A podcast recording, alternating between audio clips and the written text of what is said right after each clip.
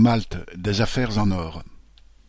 Si l'Union européenne s'organise afin de refouler tous les pauvres qui fuient la misère et le chaos des pays dits du tiers-monde, dont les grandes puissances sont responsables pour l'essentiel, en revanche, elle accueille volontiers les très riches, d'où qu'ils viennent et quelle que soit la couleur de leur peau.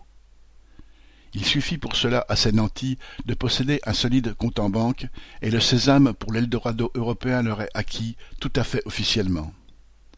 Malte, par exemple, mais c'est également une opportunité offerte par Chypre, le Portugal et même l'Espagne, délivre un « gold passeport », un passeport en or à tous ceux qui, quelle que soit leur origine, sont en mesure d'investir un million d'euros minimum dans l'économie maltaise via un programme d'investissement patronné par l'État maltais, en association avec la société financière Henley Partners.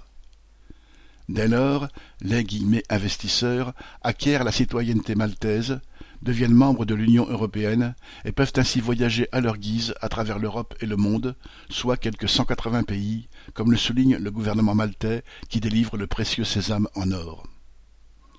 Et si l'on observe ce qui se passe sur l'île de Malte, les affaires vont en effet bon train en ce qui concerne l'immobilier. Une véritable frénésie de construction d'immeubles de luxe s'est développée sur ces rivages à des prix pouvant atteindre trois millions d'euros et qui sont rarement sous le million. Quant à ceux qui les construisent, ils n'ont pas le passeport en or et, pour une grande partie d'entre eux, probablement ni visa ni passeport.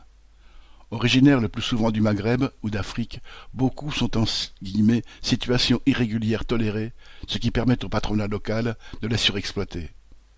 Le gouvernement maltais se targue d'une croissance de son produit intérieur brut parmi les plus élevés de l'Union européenne, due notamment à l'afflux d'investisseurs du monde entier. Les affaires sont en effet prospères, et la corruption se porte à merveille. La journaliste d'investigation Daphne Caruana Galizia a d'ailleurs été assassinée en 2017 pour l'avoir dénoncée.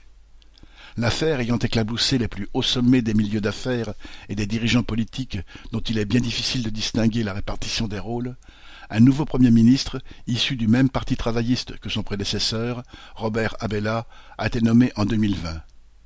Il s'est aussitôt empressé de promettre la continuité, tout un programme. L'Union européenne sous-traite ainsi à quelques-uns de ses États l'entrée des plus riches habitants de la planète au sein de son espace économique, afin que chaque bourgeoisie puisse profiter de l'aubaine d'une clientèle fortunée. À propos de ces guillemets, Gold Passport, depuis des années, de temps à autre, et dans la plus parfaite hypocrisie, les principaux dirigeants de l'Union européenne froncent les sourcils afin de sauvegarder les apparences. Les bonnes affaires n'en continuent pas moins correspondant